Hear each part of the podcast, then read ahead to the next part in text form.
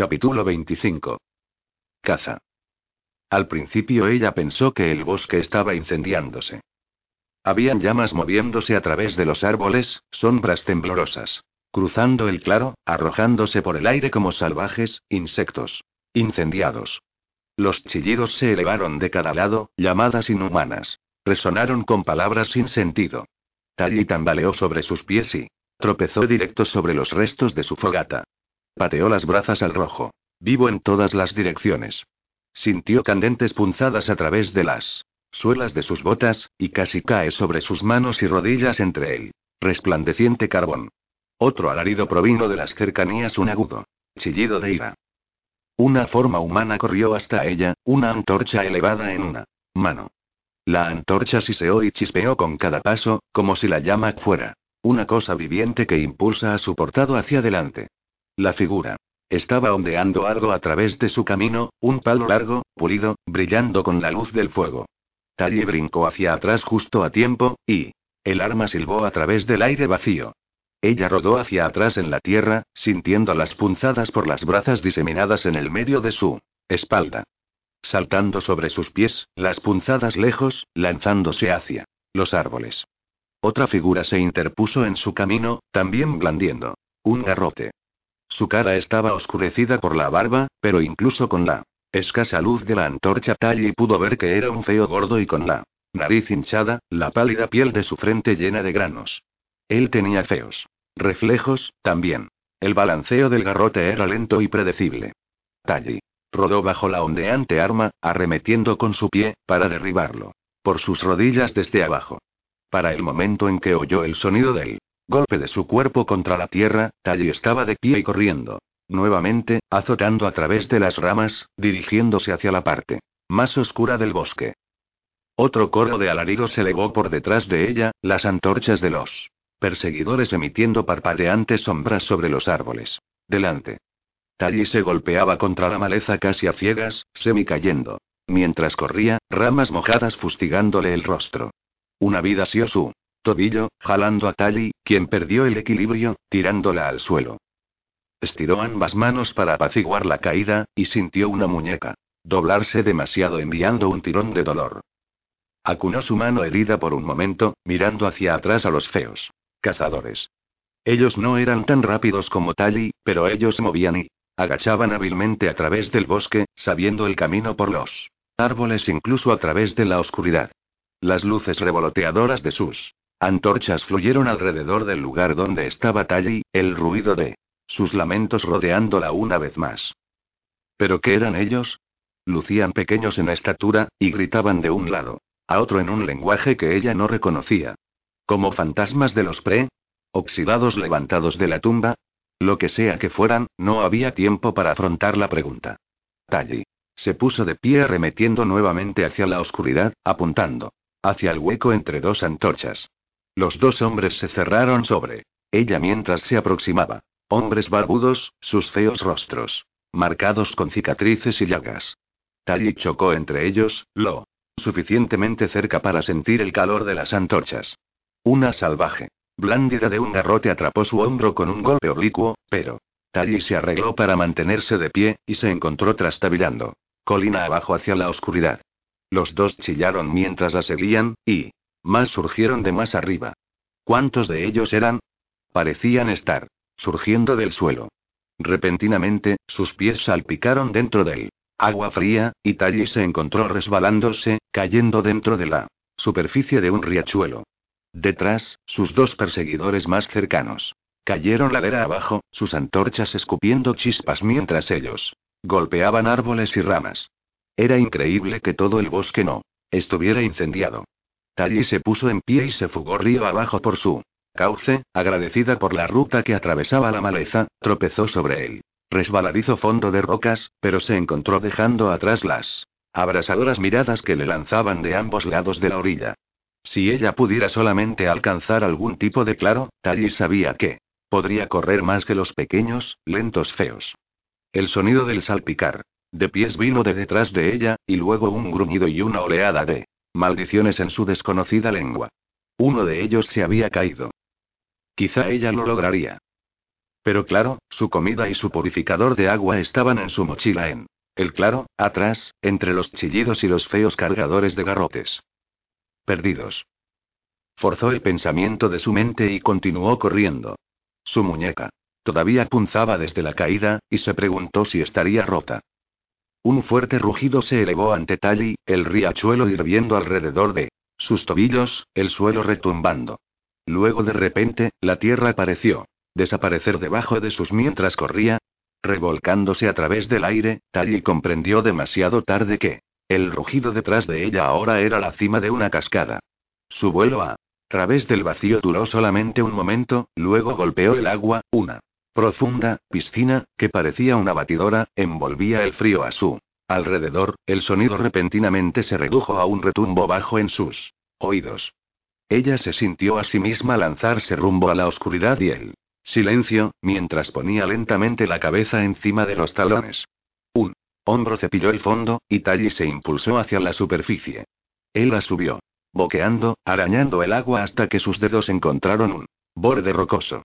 Aferrándose a él, Tally se tironeó ella misma hasta llegar a una parte menos profunda, de manos y rodillas, tosiendo y temblando. Atrapada. Las antorchas la rodearon, reflejadas en la batiente agua como enjambres de luciérnagas. Tally elevó sus ojos y encontró al menos una docena de perseguidores mirándola ceñudos desde la orilla del riachuelo, sus caras pálidas y feas eran más horrorosas debido a la luz de las antorchas. Un hombre estaba parado en la orilla frente a ella, su gorda panza y enorme nariz lo marcaban como el cazador que ella había noqueado en el claro. Su rodilla desnuda sangrando donde lo había pateado. Él bramó. Un lamento sin palabras, elevando su garrote primitivo alto en el aire. Tally lo miró fijamente con desconfianza. ¿Él realmente iba a golpearla? Esta gente asesinaba a extraños sin razón alguna. Pero ningún golpe. Llegó. Mientras él la miraba, miedo llenó gradualmente la expresión del hombre. Empujó su antorcha hacia ella, y Tally se encogió hacia atrás, cubriendo su rostro. El hombre se arrodilló ante ella, tomando una mirada más de cerca. Ella dejó caer sus manos. Los lechosos ojos del hombre se entornaron con la luz de la antorcha, mirándola confundido. ¿La habría reconocido? Cautelosamente, Tally observó sus pensamientos corriendo a través de sus rasgos exagerados. Miedo creciente, y duda, y luego una súbita realización de que algo terrible había pasado. La antorcha cayó desde su mano hacia el riachuelo, donde se extinguió. Con un estrangulado siseo y una ráfaga de humo. El hombre bramó una vez más, esta vez como si fuera por dolor, la misma palabra repetida una y otra vez. Se estiró hacia adelante, bajando. Su cara casi hasta dentro del agua. Los otros lo siguieron, dejándose caer sobre sus manos y rodillas, sus antorchas chisporroteando sobre el suelo. Todos ellos dijeron el mismo lamento, que casi se ahogaban con él. Sonido de la cascada. Tally se elevó sobre sus rodillas, tosiendo un poco y preguntándose qué diablos estaba pasando. Mirando a su alrededor, notó por primera vez que todos los cazadores eran hombres. Sus ropas eran irregulares, por lejos más primitivas que las ropas hechas a mano de los del uno. Todos ellos tenían poco. Saludables marcas en sus rostros y brazos, y largas barbas enredadas, enmarañadas. Su cabello lucía como si ellos nunca lo hubieran peinado. En sus vidas. Ellos eran más pálidos que el promedio de los perfectos, con la clase de piel pecosa, piel rosada de esas ocasionales pequeñas. Quemaduras, sensibles del sol. Ninguno de ellos le devolvió la mirada. Sus caras estaban enterradas en sus manos opresionadas al suelo. Finalmente uno de ellos se arrastró hacia adelante. Él era delgado y horriblemente arrugado, su cabello y barba blancos, y Tally recordó de su tiempo en el humo que así era como lucían los viejos feos. Sin la operación, sus cuerpos se deterioraban, como antiguas ruinas, abandonadas por sus constructores. Él tembló cuando se movió, o de miedo o de su mala salud, y la miró de cerca por lo que pareció una eternidad. Al menos él habló, su ondulante voz casi audible sobre la cascada. Sé. Un poco de la lengua de los dioses. y pestañeó. ¿Tú qué? Vimos fuego y pensamos forastero. No un dios. Todos los otros se habían quedado silencioso, esperando temerosos, ignorado sus antorchas chisporroteando en el suelo. Tally vio un arbusto. crepitar de vida, pero el hombre agachado a su lado parecía demasiado paralizado por el miedo para moverse. Así que ella repentinamente los había aterrorizado a todos. ¿Estaba esta gente loca? Nunca los dioses usaron fuego antes. Por favor, entienda sus ojos, le rogaron por perdón. Ella se paró temblorosa. Un, está bien. No hay problema. El feo viejo se elevó de su agache de pronto que Tally retrocedió, casi tropezando dentro de la piscina batiente. Él gritó una única palabra, y los cazadores la repitieron. El lamento parecía liberarlos de sus hechizos. Se pusieron de pie, estampando fuera los pequeños fuegos que habían saltado alrededor de ellos cuando dejaron caer sus antorchas. De repente, Tally se sintió superada en número nuevamente. Pero, hey, ella agregó, no más, garrotes, ¿está bien? El viejo hombre escuchó, frunció el ceño, y gritó más palabras en la lengua desconocida. Los cazadores entraron en acción. Algunos sostuvieron sus garrotes contra los árboles y los partieron con un golpe. Otros los golpearon contra el suelo hasta que se desarmaron, o tiraron las armas hacia la oscuridad. El viejo hombre se volteó hacia Tali, sus manos abiertas, claramente, esperando por su aprobación. Su garrote yacía partido en dos a sus pies. Los otros levantaron sus manos libres, vacías y abiertas. Sí, ella dijo. Mucho mejor. El hombre viejo sonrió. Y entonces ella lo vio, el familiar brillo en sus ancianos, lechosos ojos. La misma mirada que Susie y Dex le habían dado cuando cuando vieron. Por primera vez su rostro perfecto. El mismo temor y avidez por servir, la misma instintiva fascinación, el resultado segocho uro de un siglo de ingeniería cosmética, y un millón de años de evolución. Tally miró a los otros, y los encontró a todos encogiéndose por su mirada. Ellos apenas podrían encontrar sus enormes ojos cobre. Moteados, casi no podían estar de pie para enfrentar su belleza. Dios, él había dicho. El viejo mundo ruinoso para sus invisibles. Superhéroes en el cielo. Este era el mundo ahí fuera, este crudo desierto, cruel con su enfermedad y violencia, y la lucha animal para la supervivencia. Como esta gente, este mundo era feo. Ser perfecto era ser de algún Lugar de más allá. Fuera de ahí, tallera un dios. Capítulo 26. Sangre joven. Tardaron alrededor de una hora en llegar al campamento de los cazadores. Con las antorchas apagadas, el grupo siguió senderos.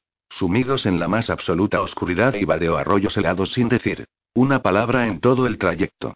Los guías de Talli dieron prueba de una extraña mezcla de tosquedad y destreza.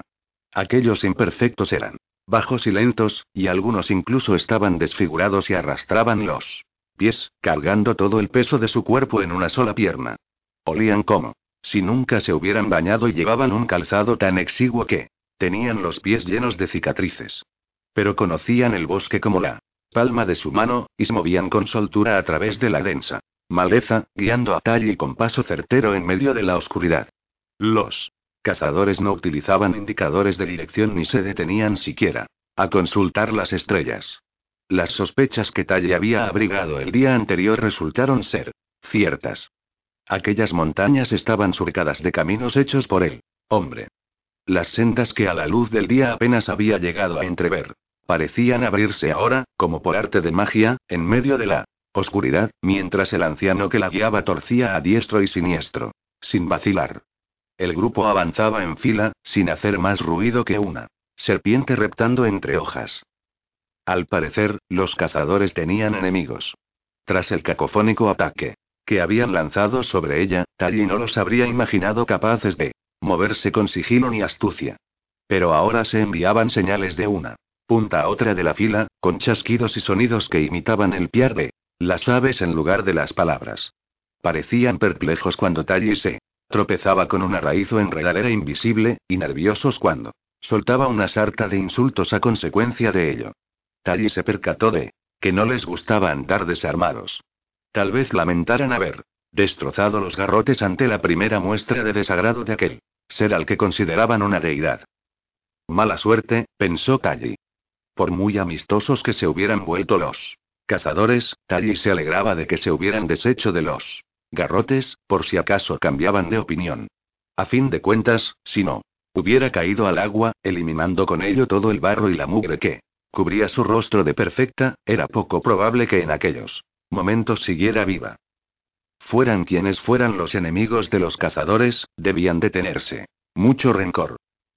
Antes de que llegaran al poblado, Tally percibió su proximidad por el olfato.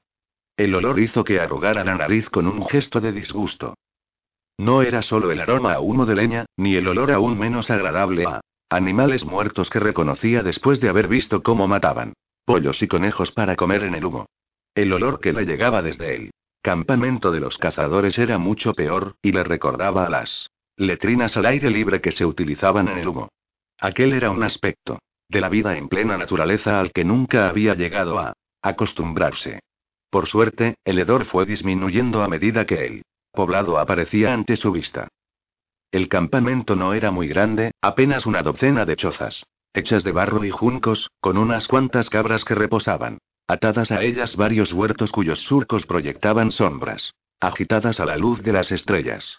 En medio de todo había un gran almacén, pero Talli no vio ningún otro edificio grande. Los límites del poblado, iluminados con hogueras, estaban custodiados por centinelas armados. La proximidad del hogar inspiró a los cazadores. La seguridad suficiente para alzar la voz de nuevo y celebrar a los cuatro vientos que habían vuelto y con un visitante. La gente comenzó a salir de las chozas y el alboroto fue en aumento a medida que el pueblo iba despertando. Tally se encontró en el centro de una multitud de rostros curiosos. A su alrededor se formó un corro, pero los adultos no osaban acercarse demasiado a ella. Era como si la fuerza de su belleza los mantuviera alejados, obligándolos además a evitar su mirada. Los más pequeños, en cambio, mostraban más valor. Algunos incluso se atrevieron a tocarla, acercándose a ella para posar una mano en su chaqueta plateada antes de volver al corro. A Talli le extrañó ver niños. Allí, en plena naturaleza. A diferencia de los mayores, los críos le parecieron casi normales. Eran demasiado jóvenes para que la mala nutrición y las enfermedades hubieran hecho estragos en su piel y, naturalmente, ni siquiera en la ciudad se operaba a nadie que no hubiera cumplido los 16. Estaba acostumbrada a ver niños con rostros asimétricos y ojos viscos, pero aquellos eran muy guapos. Tally se arrodilló y alargó la mano, dejando que el más valiente de todos le acariciara la palma de la mano con gesto nervioso. Asimismo, era la primera vez que veía mujeres. Dado que casi todos los hombres llevaban barba, era fácil distinguir ambos sexos. Las mujeres se quedaron detrás del corro, cuidando de los más pequeños sin atreverse apenas a lanzar una rápida mirada a Talli. Unas cuantas. Estaban haciendo fuego en un hoyo ennegrecido que había en el centro del poblado. Talli observó que ningún hombre se molestaba en ayudarlas. En su memoria tenía el vago recuerdo de lo que había aprendido en el colegio sobre la costumbre de los preoxidados de asignar distintas tareas a hombres y mujeres. Y, por lo que recordaba, las mujeres se encargaban normalmente de los trabajos más ingratos. Incluso había algunos oxidados obstinados que se habían negado a dejar atrás aquel pequeño truco. El mero hecho de pensar en ello le revolvió el estómago, y Talli confió en que aquellas reglas no fueran aplicables a los dioses. Se preguntó a qué se debería exactamente la condición divina que aquella gente le atribuía. Talli tenía el encendedor y el resto del material en la mochila, que había podido recuperar antes de que los cazadores emprendieran con ella el trayecto de vuelta al poblado. Pero, ninguno de los presentes había visto todavía los milagros que podía hacer con todo ello. Tan solo había bastado una mirada. Por lo que sabía de mitología, ser una divinidad implicaba algo más que tener una cara bonita. Naturalmente, ella no era la primera perfecta que veían. Al menos, algunos de ellos conocían la lengua de Talli. Y puede que también supieran algo de alta tecnología. Alguien gritó desde fuera del corro y la multitud se separó frente a Talli. Mientras se hacía el silencio. Un hombre entró en el círculo. Pese al frío. que hacía? Iba con el torso desnudo. Caminaba con un aire de autoridad. Inconfundible, y se abrió paso en el campo de fuerza divina que, Irradiaba Talli hasta quedar aproximadamente a un metro de distancia. De ella. El hombre era casi de su estatura y destacaba como un gigante. Entre los demás. Asimismo, parecía fuerte, enjuto y duro, aunque Talli suponía que sus reflejos no podían competir con los de ella. A la luz del fuego, sus ojos brillaron con curiosidad más que con temor. Tally no tenía la menor idea de la edad que debía tener. Su rostro presentaba algunas arrugas como en el caso de un perfecto mediano, pero tenía la piel en mejor estado que los demás. ¿Sería más joven que la mayoría de ellos? ¿O simplemente estaría más sano? Tally se fijó también en que llevaba un cuchillo, el primer utensilio de metal que veía. Ante el brillo del plástico negro mate del mango del mango arqueó una ceja. Aquel cuchillo tenían que haberlo fabricado en la ciudad. Bienvenida, dijo. Así que también hablaba la lengua de los dioses. Gracias. No estábamos al corriente de vuestra llegada. Llevábamos muchos días sin noticias. ¿Acaso los dioses avisaban antes de hacer una visita? Perdón. Quiero decir y lo siento, farfulló Tali, pero su respuesta solo pareció servir para confundir a su interlocutor. Quizá no fuera de esperar que los dioses se disculparan. Estábamos confundidos, explicó el hombre. Vimos la hoguera y pensamos que se trataba de un intruso. Sí, ya lo sé. No pasa nada. El hombre trató de sonreír, pero de repente frunció el ceño y sacudió la cabeza. Seguimos sin entender. Ni tú ni yo, pensó Tally. El acento del hombre sonaba un tanto extraño, como si fuera de otra ciudad del continente, pero no de otra civilización. Por otro lado, parecía carecer de las palabras necesarias para formular las preguntas que quería hacer, como si no estuviera acostumbrado a conversar con los dioses. Seguramente estaría buscando la forma de decir, ¿pero qué demonios haces tú aquí? Fuera cual fuera el concepto de la divinidad que tenía aquella gente, era evidente que Tally no se correspondía del todo con él. E intuía que sí. Llegaban a la conclusión de que no era un dios, solo quedaría una categoría en la que podría encajar. La de intruso. Y a los intrusos les rompían la cabeza. Perdonadnos, dijo el hombre. Desconocemos vuestro nombre. Yo. Me llamo Andrew Simpson Smith. Extraño nombre en una extraña situación, pensó Tally. Y yo Tally Youngblood. Youngblood es decir, sangre joven, puntualizó el hombre, ya un poco más alegre. ¿Así que sois un dios joven? Pues sí, supongo que sí. Solo tengo 16 años. Andrew Simpson Smith cerró los ojos, visiblemente aliviado. Tally. Dedujo que él tampoco debía ser tan mayor. La arrogancia con la que le había hablado al principio parecía abandonarle en los momentos de confusión, y su rostro apenas revelaba indicios de barba. Salvo por las arrugas y unas cuantas marcas de viruela, su cara podía ser la de un imperfecto más o menos de la edad de David, de unos 18 años. ¿Eres y el que manda aquí? preguntó Tally. No. Es el cacique, respondió el hombre, señalando al cazador. Gordinflón con la nariz hinchada y la rodilla ensangrentada, al que Tally había tirado al suelo durante la persecución. El que había estado a punto de destrozarle la cabeza con el garrote. Genial. Yo soy el sacerdote, prosiguió Andrew. Mi padre me enseñó la lengua de los dioses. Pues hablas muy bien. Andrew sonrió, mostrando sus dientes torcidos. Estoy gracias, respondió, echándose a reír. De repente una mirada, casi maliciosa, alteró su semblante. Habéis caído, ¿verdad? Tally se cogió la muñeca lesionada. Sí, durante la persecución. Del cielo. Andrew miró a su alrededor con un gesto de desconcierto. Efectista, extendiendo las manos vacías. No vais en aerovehículo. Así. Que debéis de haber caído. ¿Aerovehículo? Se dijo Tally. Qué interesante.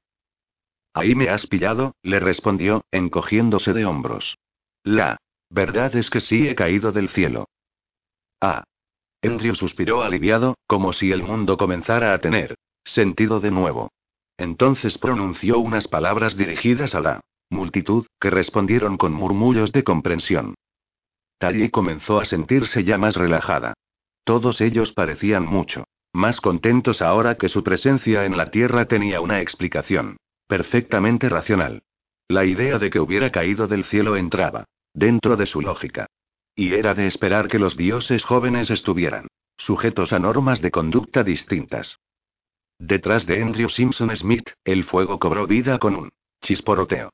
Olió a comida y oyó el graznido inconfundible de un pollo al que apresaban para matarlo. Por lo visto, la visita de una divinidad era una excusa lo bastante buena para celebrar un festín a medianoche. El sacerdote señaló el fuego con el brazo extendido, y la multitud volvió a separarse para abrir paso hacia la hoguera. ¿Nos contaréis la historia de vuestra caída? Yo me encargaré de traducir vuestras palabras. Talli suspiró. Estaba agotada, perpleja y lesionada. Seguía notando un dolor punzante en la muñeca. Lo único que quería era echarse a dormir. Echa un ovillo.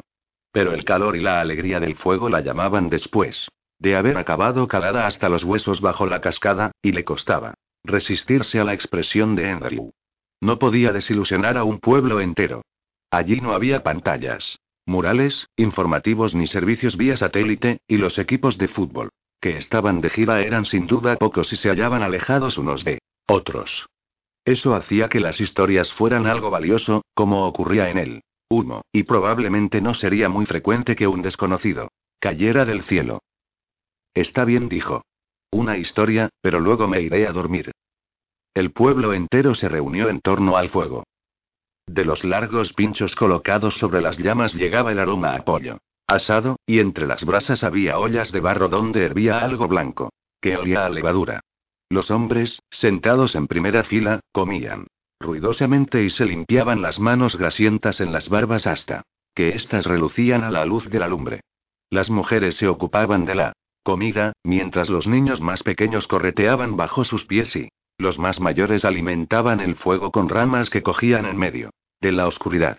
Pero cuando se dio la señal de que Talli iba a hablar, todo el mundo dejó lo que estaba haciendo para prestarle atención. Tal vez fuera porque estaban compartiendo una comida con ella, o porque los dioses jóvenes no resultaban tan intimidantes, pero el caso era que muchos de los aldeanos se atrevían ahora a llamar su atención, llegando alguno de ellos a contemplar su hermosa cara sin escrúpulos, mientras esperaban a que iniciara su relato. Andrew Simpson Smith estaba sentado a su lado, orgulloso y preparado para traducir sus palabras. Talli se aclaró la voz, preguntándose cómo podría explicar su periplo. Hasta allí de un modo inteligible para aquella gente. Al parecer, sabían lo que eran los aerovehículos y los perfectos, pero sabrían de la existencia, de los especiales, y de la operación, y de los rebeldes, y del humo, y de la diferencia entre chispeante y falso. Talli dudó que su historia tuviera algún sentido para ellos. Volvió a aclararse la voz y bajó la vista al suelo para evitar sus miradas. Expectantes. Se notaba cansada, casi con mente de perfecta después de ver su sueño interrumpido en mitad de la noche. El viaje entero desde la ciudad hasta aquel rincón del bosque junto al fuego le parecía casi un sueño. Un sueño. Talli sonrió ante la idea, y poco a poco las palabras comenzaron a abrirse paso hasta sus labios para dar forma a una historia. Érase una vez una diosa joven y hermosa, dijo Tali, y esperó que sus palabras fueran traducidas a la lengua de los aldeanos. Las extrañas sílabas que surgieron de la boca de Endrio hicieron de aquel paraje, iluminado a la luz de la lumbre, un lugar aún más irreal, hasta que el relato fue fluyendo de su interior sin esfuerzo alguno. La diosa vivía en una torre alta que se erigía en el cielo. En la torre tenía todas las comodidades que necesitaba, pero no había forma de salir al mundo exterior. Y un día la joven diosa decidió que tenía cosas mejores que hacer que mirarse al espejo y. Capítulo 27. Venganza. Talli se despertó rodeada de olores y sonidos desconocidos. Sudor y aliento matutino, un suave coro de ronquidos y resoplidos y el calor pesado y húmedo de un reducido espacio lleno de gente. Al moverse en la oscuridad, provocó una sucesión de movimientos en cadena a su alrededor y los cuerpos entrelazados fueron cambiando de posición para acomodarse unos a otros. El calor reconfortante que se había creado bajo las mantas de piel invadía sus sentidos. Se sentía casi como en un sueño de perfecta, salvo por el olor insoportable a humano, sin lavar y el hecho de que tenía que hacer pis. Abrió los ojos. La luz se filtraba por las chimeneas, que no era más que un agujero en el tejado por donde salía el humo. A juzgar por el ángulo del sol, debía de ser media mañana. Nadie se había levantado todavía. No era de extrañar, ya que el festín se había prolongado hasta el amanecer. Las historias se sucedieron cuando Talli terminó de contarla suya, pues todo el mundo quería ver si su relato conseguía mantener Despierta a la diosa adormilada, de modo que Andrew Simpson Smith se vio obligado a traducir infatigablemente durante toda la noche. Cuando por fin dejaron que se fuera a la cama, descubrió que la cama era en realidad un concepto ajeno al estilo de vida de aquella gente. Tally había acabado compartiendo una choza con 20 personas más. Por lo visto, en aquel pueblo, la forma de entrar en calor por las noches de invierno pasaba por dormir amontonados y todos tapados con mantas de piel. Le había parecido raro, pero no lo suficiente para mantenerla despierta un solo minuto más. Por la mañana amaneció rodeada de cuerpos inconscientes, más o menos vestidos y enredados entre ellos, con pieles de animal por medio. Pero el contacto ocasional entre ellos parecía tener muy poco de sexual. Simplemente era una manera de mantener el calor, como una camada de gatitos hechos una piña. Al intentar incorporarse, vio que la rodeaba un brazo. Se trataba de Andrew Simpson Smith, que roncaba suavemente con la boca medio abierta. Tally apartó su cuerpo y el hombre se volvió sin despertarse, pasando el brazo por encima del anciano que dormía profundamente al otro lado.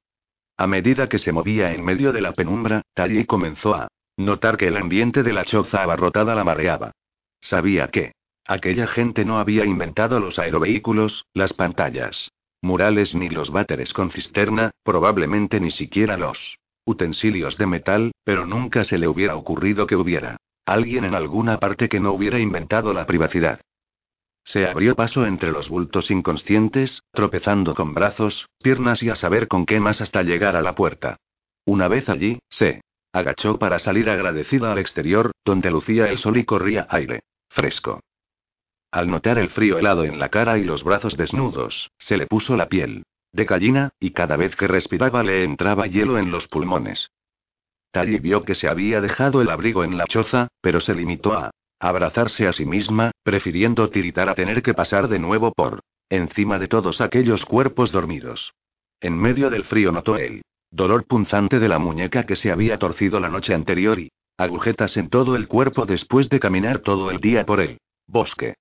Tal vez el calor humano de la choza no estuviera tan mal, pero lo primero era lo primero. Para dar con la letrina solo tuvo que dejarse guiar por su olfato.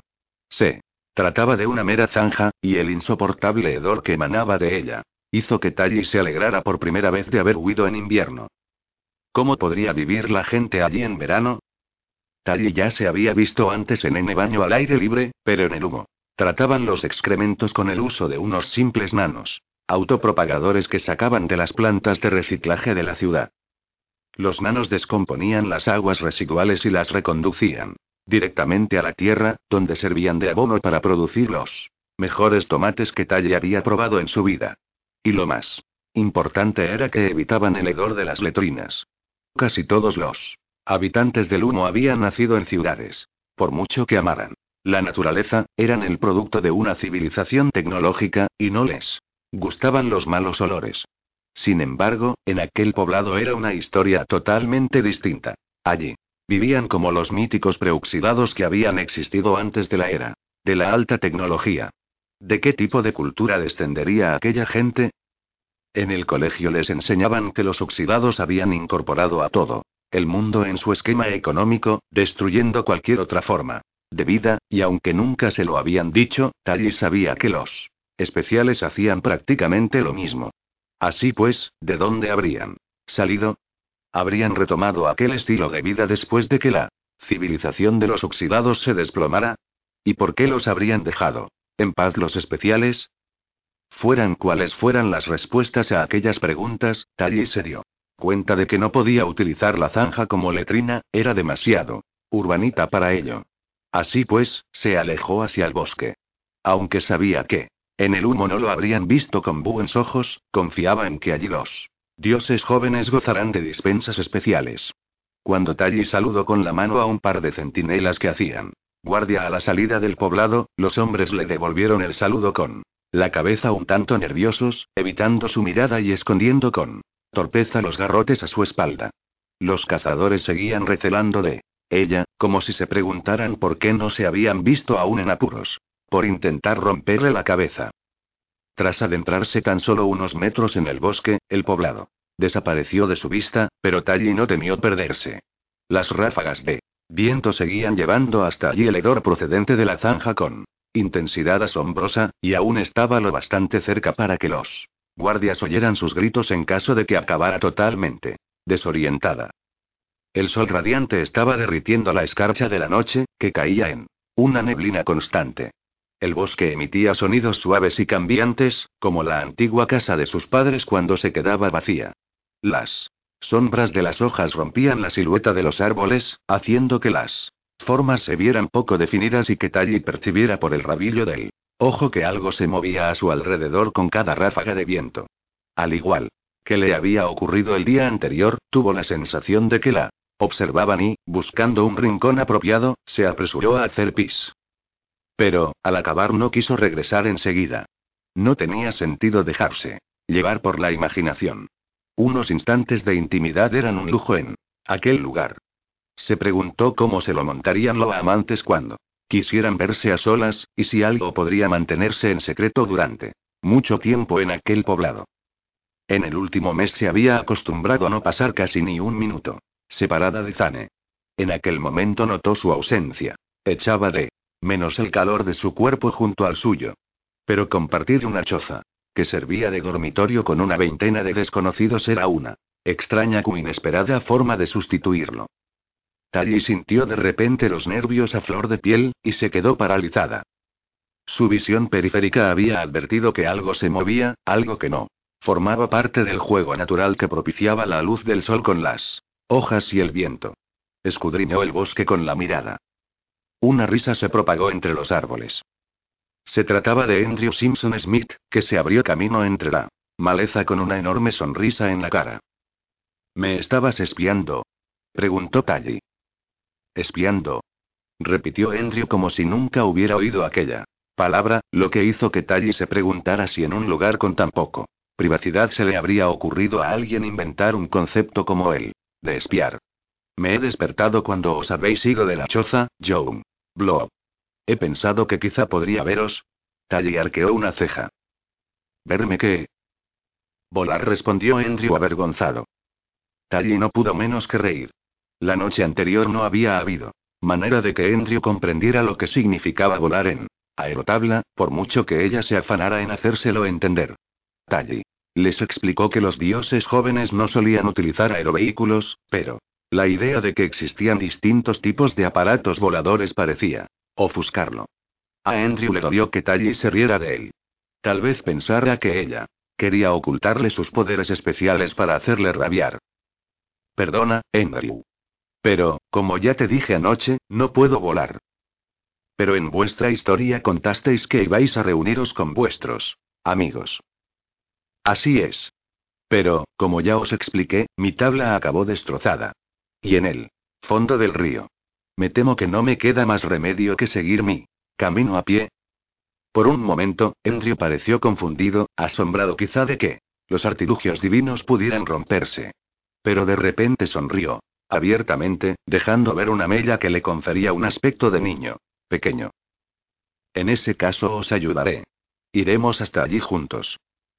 ¿En serio? Andrew asintió. Los Smith somos sacerdotes. Soy un siervo de los dioses, como lo era mi padre.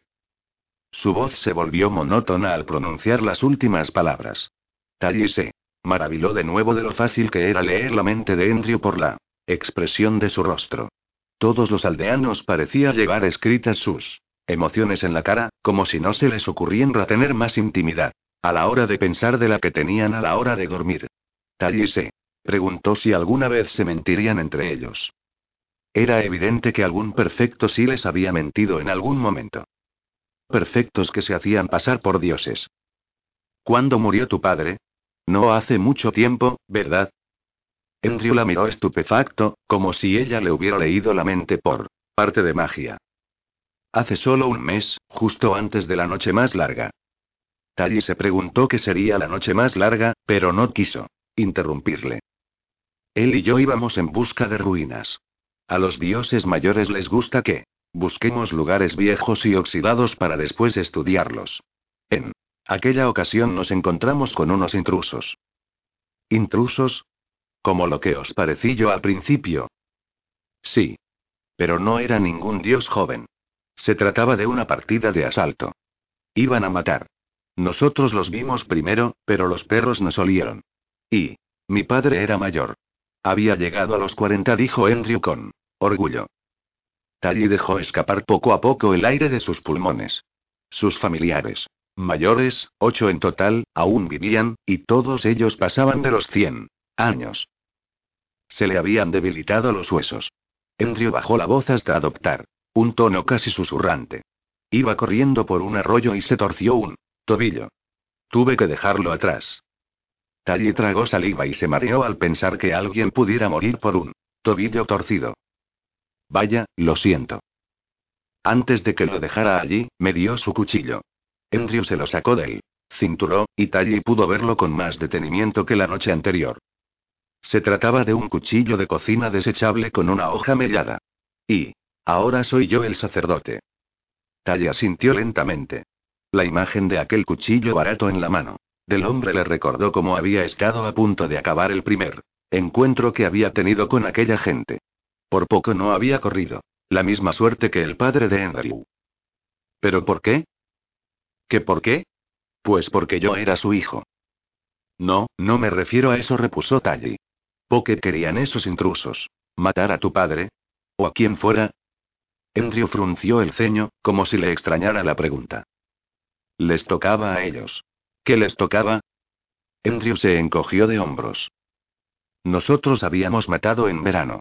Les tocaba vengarse a ellos. ¿A quién habíais matado? ¿A uno de ellos? Era nuestra venganza, por el muerto de principios de primavera. Andrew sonrió con frialdad. Yo estuve en la partida de asalto. ¿De modo que es por venganza? Pero cuando empezó todo esto.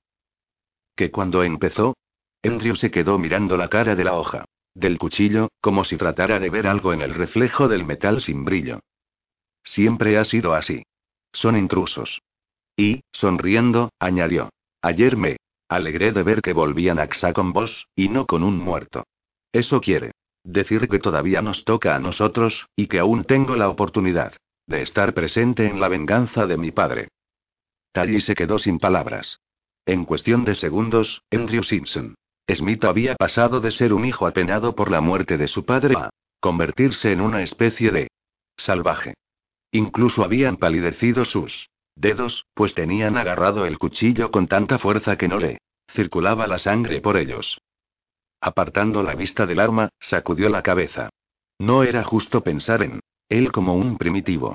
Lo que Andrew estaba explicando era tan viejo como la propia civilización.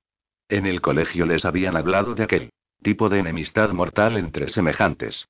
Y los oxidados habían sido peor, llegando a originar guerras masivas y a crear tecnologías cada vez más mortíferas hasta el punto de destruir casi el mundo. Con todo, Tally no podía olvidar lo distinta que era aquella gente de cualquiera que hubiera conocido en su vida. Se obligó a observar la expresión adusta de Andrew, con aquel extraño placer que le producía sostener el cuchillo en su mano. Y entonces recordó las palabras de la doctora Cable.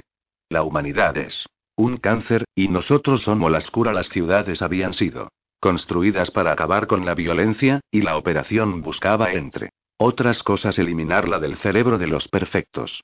El mundo entero en el que se había criado Tall era un cortafuegos contra aquel ciclo atroz. Pero allí tenía la especie en estado natural, justo delante de ella. Al huir de la ciudad quizá fuera aquello lo que Tally perseguía. A menos que la doctora Cable se equivocara, y hubiera otra forma de vida. Andrew levantó la vista del cuchillo y lo envainó. Luego miró a Tally, extendiendo las manos vacías. Pero no hoy. Hoy os ayudaré a buscar a vuestros amigos. De repente, se echó a reír con una amplia sonrisa que iluminó su rostro. Tally expiró despacio, tentada por un momento de rechazar su ayuda. Pero no tenía a nadie más a quien acudir, y los bosques que la separaban de las ruinas oxidadas estaban llenos de sendas ocultas y peligros naturales, y probablemente de unos cuantos humanos que podrían tomarla por una intrusa. Aún en el caso de que no la persiguiera ninguna partida de asalto sanguinaria, el mero hecho de otorcerse el tobillo en medio de la selva en pleno invierno podía resultar fatídico. Necesitaba a Andrew Simpson Smith, era así de sencillo. Además, él se Había pasado la vida preparándose para ayudar a gente como ella. Ah, dioses. Está bien, Andrew. Pero tenemos que salir hoy mismo, tengo prisa. Por supuesto. Saldremos hoy mismo. Andrew acarició la barba. Incipiente. ¿Y esas ruinas donde os esperan vuestros amigos, dónde? ¿Están?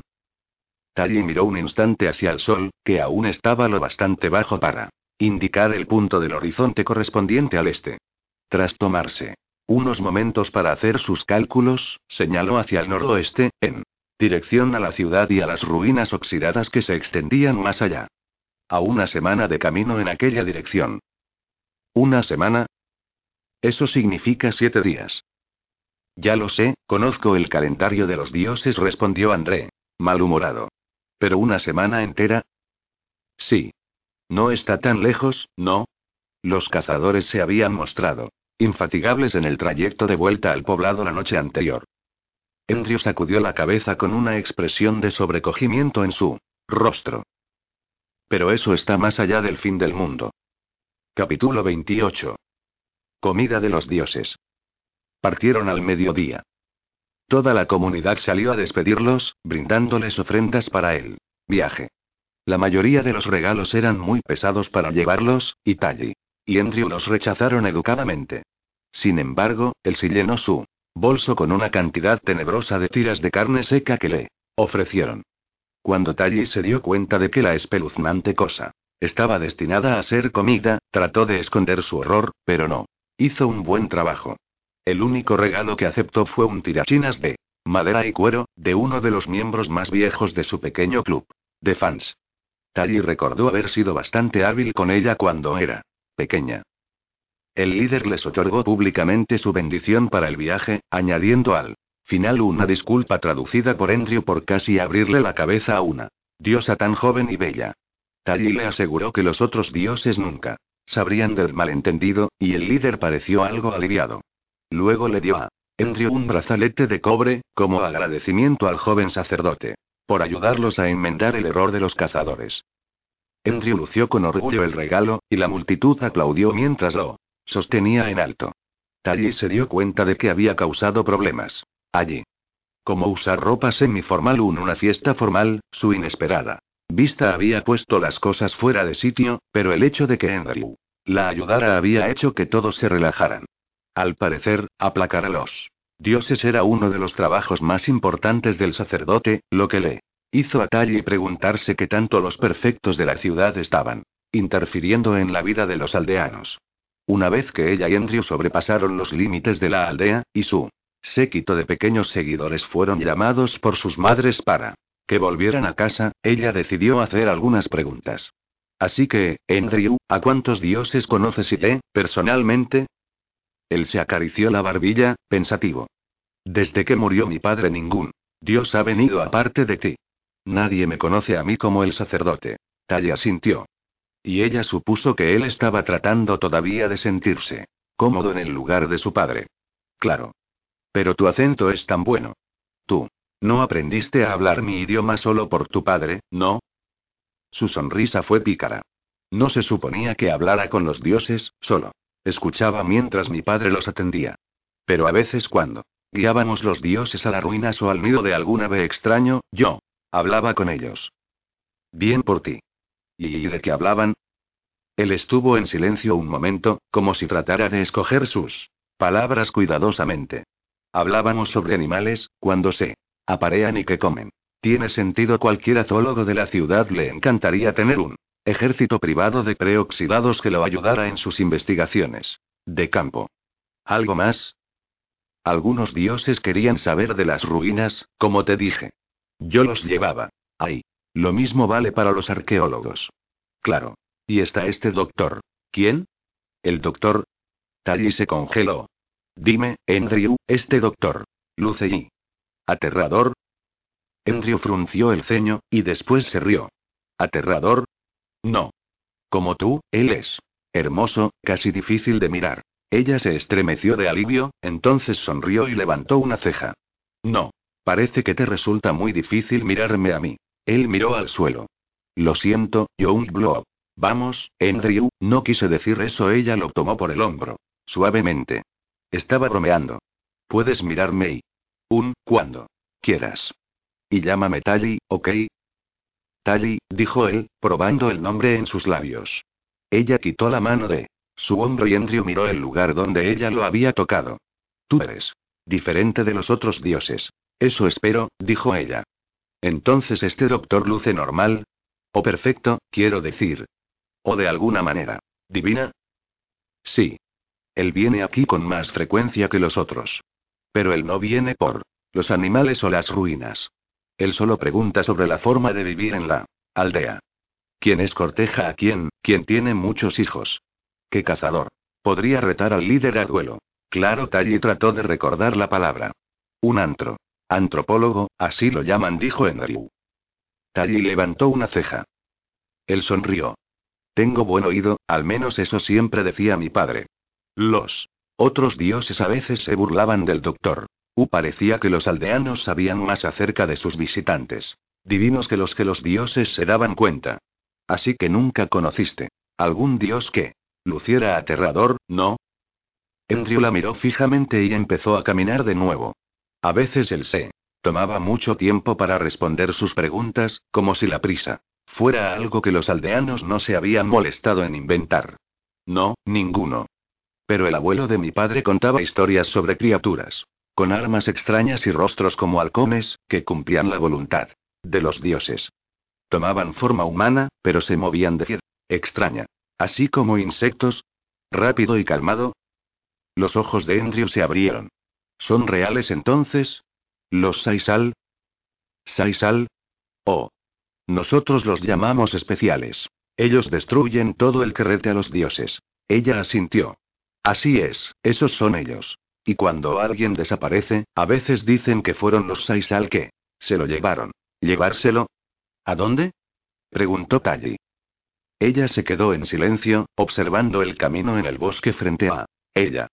Si el bisabuelo de Andrew sabía de circunstancias especiales, entonces los de la ciudad sabían de los aldeanos desde hace décadas, probablemente más. Los científicos que explotaban a estas personas, lo habían hecho por mucho tiempo, y eran capaces traer especiales para mantener su autoridad. Parecía que retar a los dioses era algo riesgoso. Caminaron por un día. Haciendo buen tiempo cruzando las colinas. Talli. Estaba empezando a reconocer las vías de los aldeanos sin la ayuda de Andrew, como si sus ojos estuvieran aprendiendo cómo ver mejor el bosque. Cuando cayó la noche, hallaron una cueva para acampar. Talli empezó a recolectar leña, pero se detuvo cuando vio que Andrew la observaba, con expresión desconcertada. ¿Qué sucede? ¿Fuego? Los intrusos lo verán. Oh, claro, lo siento, ella suspiró, mientras se frotaba las manos para calentar sus dedos. Así que, unas noches frías, por esto de la venganza, ¿no? Tener frío es mejor que estar muerto, Tali, dijo él, luego se encogió. Los hombros además nuestro viaje no durará tanto. Llegaremos a la orilla del mundo mañana. Sí, claro, durante la caminata del día, Tali no había convencido a Andrew acerca de su descripción del mundo. Un planeta de alrededor de 40.000 kilómetros, colgando en el vacío, con la gravedad haciendo que todos se adhieran a ella. Claro, desde su perspectiva, probablemente. Sonaba como una locura, arrestaban a la gente por creer que el mundo era redondo, nos decían en la escuela y usualmente el sacerdote hacía el arresto. Talli tomó dos paquetes de albóndigas suecas. Al menos no. Necesitamos fuego para tener una comida caliente. Andrew se acercó, viéndola llenar el purificador. Él había estado masticando carne seca todo él decía, y estaba emocionado por comer algo de comida de los dioses cuando el purificador sonó y Talle abrió la tapa, su barbilla cayó mientras observaba el vapor que salía de las albóndigas suecas. Ella se lo entregó a él. Vamos. Tú primero. Ella no tuvo que insistir. En la aldea los hombres siempre comían primero, y las mujeres y los niños obtenían las obras. Tal era un dios, por supuesto, y algunas veces ellos la trataban como un hombre. Honorario, pero algunos hábitos son más fuertes que otros. Andrew. Tomó el purificador que ella le ofrecía y metió su mano para tomar una albóndiga. La sacó rápidamente con un quejido. Ey, no te quemes, dijo ella. ¿Pero dónde está el fuego? Él preguntó en un susurro, soplando sus dedos mientras sostenía el purificador con la otra mano, buscando una llama debajo. Es electrónico. Un fuego muy pequeño. ¿Estás seguro que no? ¿Quieres intentar con los palillos chinos? Él trató sin éxito con los palillos por un rato, lo que permitió que las albóndigas suecas se enfriaran, entonces finalmente se lo comió con las manos. Una expresión de decepción cruzó por su rostro mientras masticaba. HMM, ¿qué sucede? Pensé que la comida de los dioses sería ahí. Mejor, de alguna manera. Ey, esta es comida deshidratada de los dioses, ¿ok? Tally comió luego que él terminó, pero su comida no le sabía bien luego. Del festín de la noche anterior. Ella recordó de sus días en el Humo Quan. Mejor la comida sabía en el campo. Incluso los productos frescos nunca. Habían sido tan espectaculares cuando eran preparados por tanques. Hidropónicos. Y tuvo que estar de acuerdo con Andrew, la comida. Deshidratada no era precisamente divina. El joven hombre santo se sorprendió cuando Tally no quiso dormir. Acurrucada con él era invierno, después de todo. Ella le explicó que la privacidad era una cosa de los dioses, él no entendió, pero aún así. Protestó mientras ella se masticaba su píldora para limpiar los dientes y encontraba su propio rincón en la cueva para dormir. Era mitad de la noche cuando Tally se despertó casi congelada, arrepentida de su grosería. Después de un largo y silencioso momento, de autorrecriminación, suspiró y se arrastró para acurrucarse a la espalda de Andrew. Él no era Zane, pero el calor de otra persona era mejor que yacer en el suelo de piedra temblando, triste y sola. Cuando se despertó al amanecer, olor a humo llenó la cueva. Capítulo 29. El fin del mundo. Tally intentó gritar, pero una mano le tapaba la boca con firmeza. Tuvo el impulso de defenderse con los puños en la penumbra, pero él Instinto le dijo que no lo hiciera, pues intuía que era Andrew quien le sujetaba. Lo olía. Después de dormir dos noches a su lado, reconocía su olor inconscientemente. Al ver que se relajaba, Andrew la soltó. ¿Qué pasa? preguntó Tally. Intrusos. Suficientes para hacer una hoguera. Tally se quedó extrañada al oír aquel comentario, pero tras cavilar unos instantes asintió. Dada la enemistad que enfrentaba a unos y otros, solo una numerosa partida de hombres armados se atrevería a hacer una hoguera lejos de la protección de su pueblo. Olió el aire cargado de humo y detectó el olor a carne asada. Del exterior le llegó un ruido de voces estridentes en plena conversación. Debían de haber acampado después de que Tally y Andrew se acostaran, y ahora estarían preparando el desayuno. ¿Y qué hacemos? Tú quédate aquí. Yo voy a ver si pillo a uno solo. ¿Qué vas a hacer qué? dijo Tally entre dientes. Andrew desenfundó el cuchillo de su padre. Esta es mi oportunidad de ajustar una cuenta pendiente. ¿Una cuenta pendiente? susurró Tally. Te matarán. Como tú mismo. Has dicho, deben de ser muchos. Andrew frunció el ceño. Solamente cogeré a uno que esté solo. No soy tonto. Olvídalo.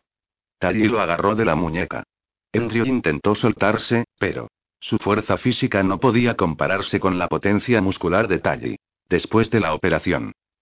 Andrew la fulminó con la mirada. Si peleamos, nos oirán, le dijo en voz alta. No me digas. Chist. Suéltame. exclamó él, alzando la voz de nuevo. Tally se dio cuenta de que Andrew no tendría reparo en gritar si le parecía necesario. El honor le obligaba a dar caza al enemigo, aunque con ello pusiera sus vidas en peligro. Naturalmente, lo más probable era que los intrusos no hicieran daño a Tally cuando vieran su hermoso rostro, pero a Andrew seguro que lo matarían si los cogían, lo que ocurriría si él no se callaba. Tally no tuvo más remedio que soltarle la muñeca. Andrew se volvió sin decir ni una sola palabra y salió de la cueva a gatas, cuchillo en mano. Tally se quedó sentada en la penumbra, atónita, reviviendo en su mente la pelea que acababan de tener. ¿Qué podría haber dicho para disuadirle? ¿Qué argumentos susurrados podrían contener una enemistad mortal de décadas? No había nada que hacer. Tal vez se tratara de algo más profundo. Tally recordó de nuevo su conversación con la doctora Cable, que afirmaba que los seres humanos Siempre redescubrían la guerra y acababan convirtiéndose en oxidados, lo que lo hacía de ellos una plaga planetaria, supieran o no lo que era un planeta. ¿Y qué cura había para ello, salvo la operación? Quizás los especiales estuvieran en lo cierto. Tally se quedó agazapada en la cueva, abatida y muerta de sed y hambre. El pellejo donde Andrew transportaba el agua estaba vacío, y no podía hacer nada excepto esperar a que él volviera. A no ser que no volviera. ¿Cómo podía haberla dejado allí sin más? Claro que Andrew había tenido que dejar a su propio padre tirado en un arroyo de aguas frías, lesionado y condenado a una muerte segura. Probablemente, cualquiera quisiera venganza después de pasar por un trance como aquel.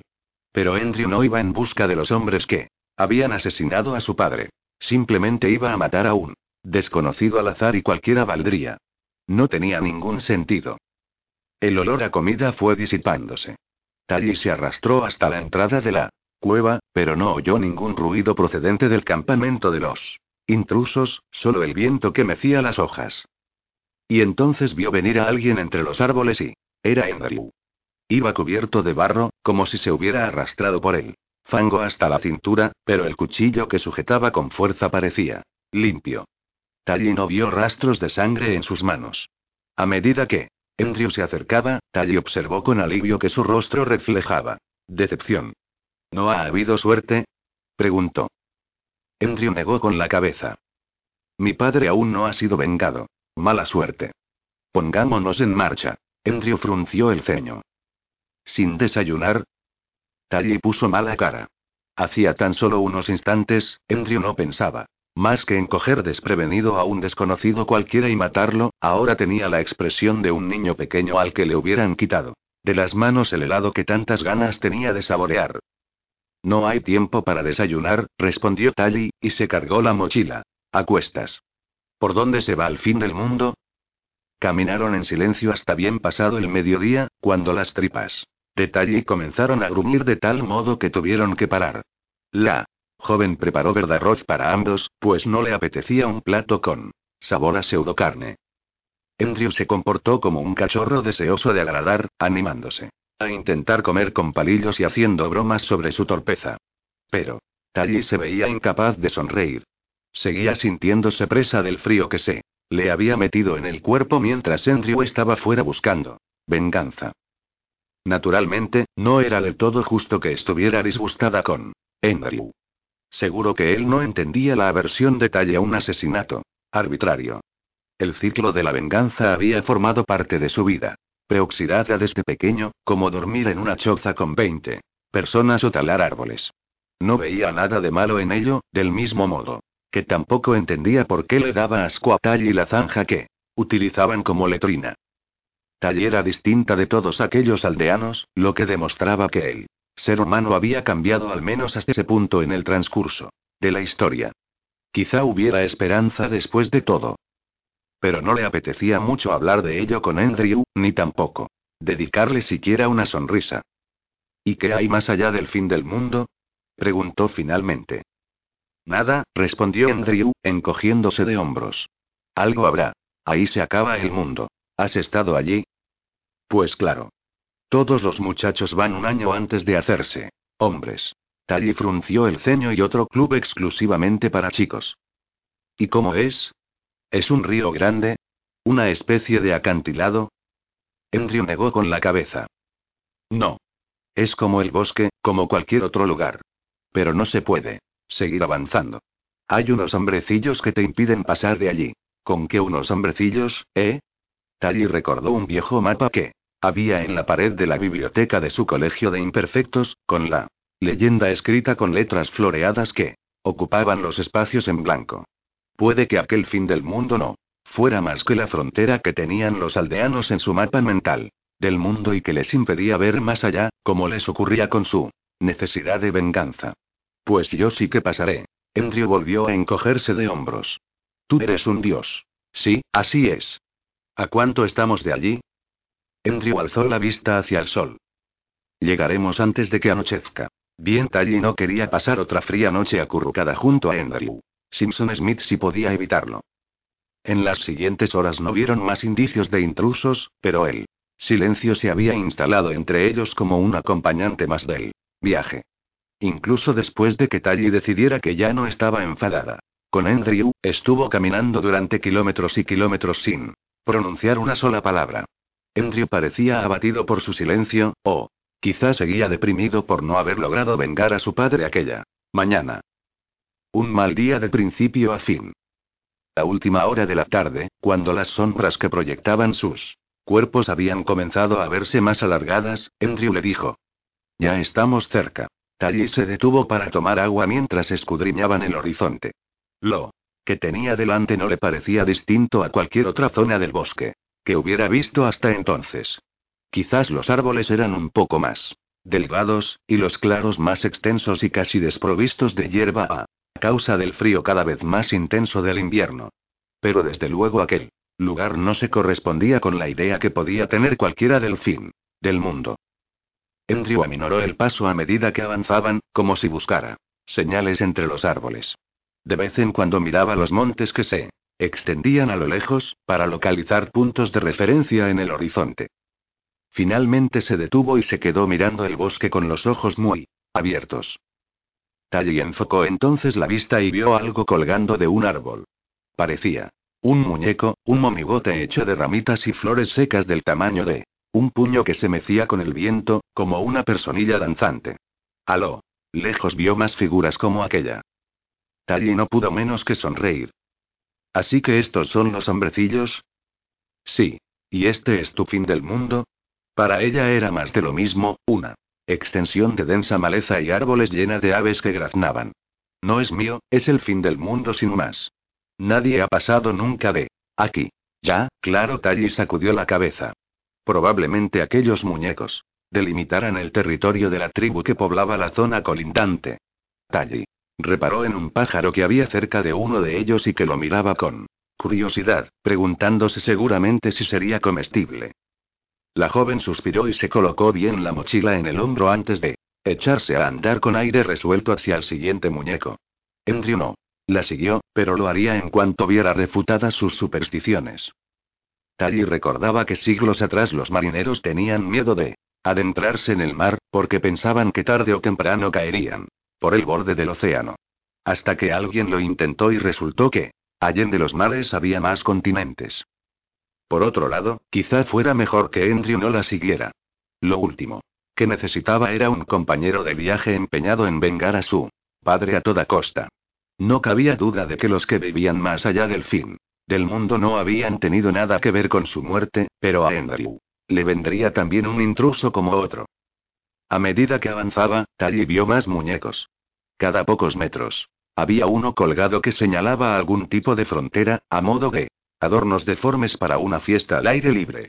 Se fijó en que sus cabezas estaban inclinadas en ángulos curiosos, pues todos ellos pendían del cuello, con un cordel de bramante vasto alrededor.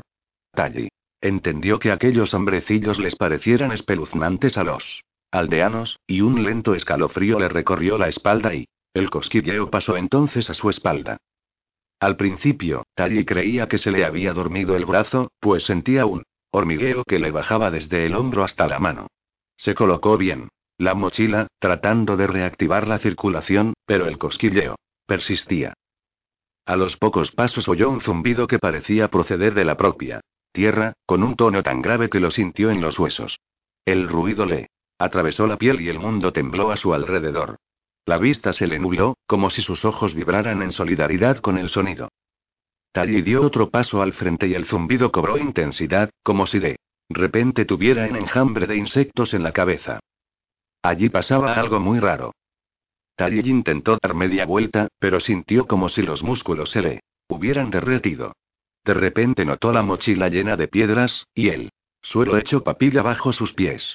Logró retroceder un paso tambaleándose, y el sonido perdió intensidad a medida que se retiraba. Al alzar una mano a la altura de su rostro la vio temblar. Tal vez le hubiera vuelto la fiebre.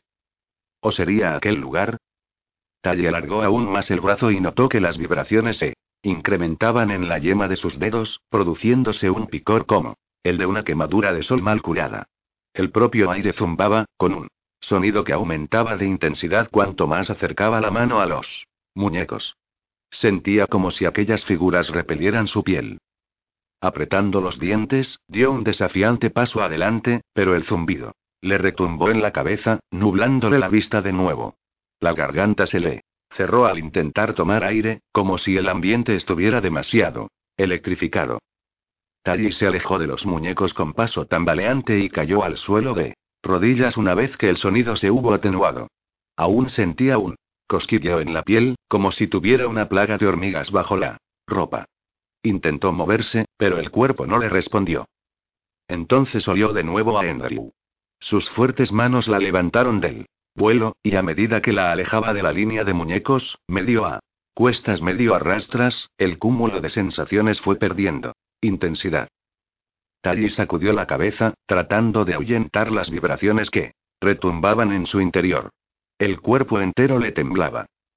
Ese zumbido, Enrio y siento como si me hubiera tragado una colmena. Enrio asintió. Ya. Un zumbido como de abejas, dijo Enrio mirándose las manos. ¿Por qué no me lo advertiste? Le preguntó. Pero si ya lo hice. Te conté lo de los hombrecillos. Te dije que no. Podrías pasar. Tally frunció el ceño. Podrías haber sido más explícito. Enrio puso mala cara y se encogió de hombros. Es el fin del mundo.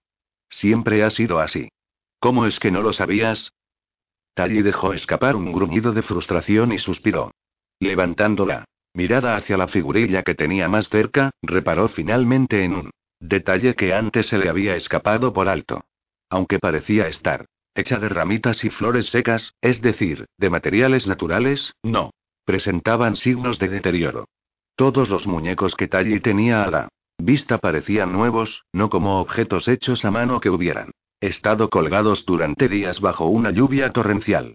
A menos que alguien los hubiera cambiado uno a uno desde los aguaceros, todos ellos estaban hechos de algo más resistente que un puñado de ramitas. De algo como el plástico, por ejemplo. Y en su interior llevaban algo mucho más sofisticado, un sistema de seguridad lo bastante potente para paralizar a un ser humano, pero lo bastante ingenioso para no dañar las aves ni los árboles. Algo que atacaba el sistema nervioso humano, trazando una frontera infranqueable en torno al mundo de los aldeanos. Tally entendió entonces la razón por la que los especiales les permitían existir. No se trataba simplemente de un puñado de personas que vivían en plena naturaleza. Aquella gente formaba parte del proyecto antropológico de alguien. Aquello era y como lo habían llamado los oxidados. Era una reserva. Y Tally estaba atrapada en su interior. Capítulo 30. Día Santo. ¿No tenéis ningún camino que cruce al otro lado? preguntó Andrew. Finalmente. Tally negó con la cabeza entre suspiros, mientras un cosquilleo le Recorría los dedos estirados, como le había ocurrido en todos los puntos del bosque por donde había tratado de seguir avanzando desde hacía una hora.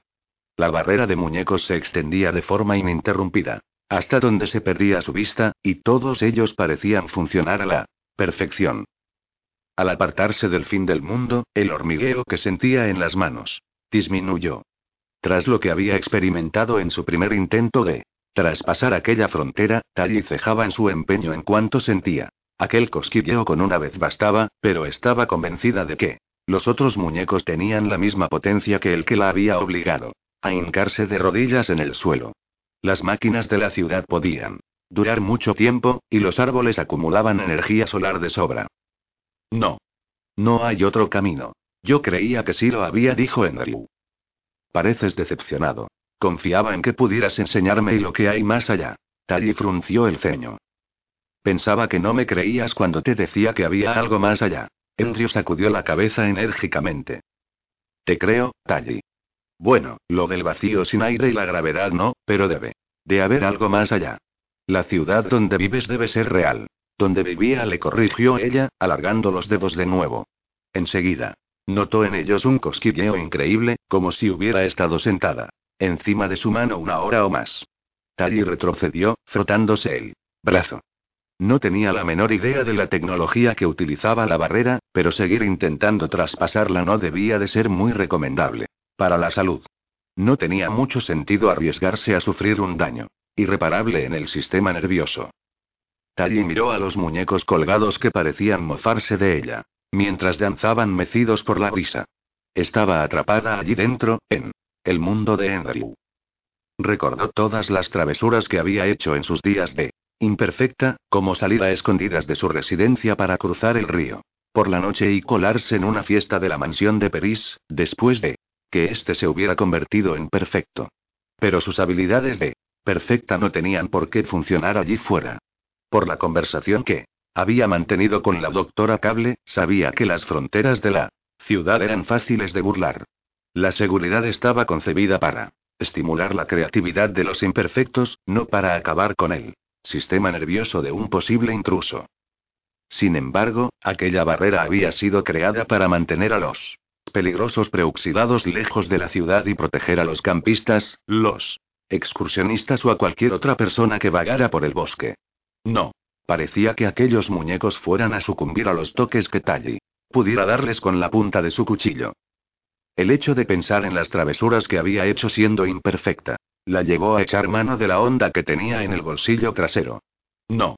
Parecía muy probable que con ello pudiera burlar la seguridad que protegía la frontera del fin del mundo, pero tal vez mereciera la pena intentar una aproximación directa.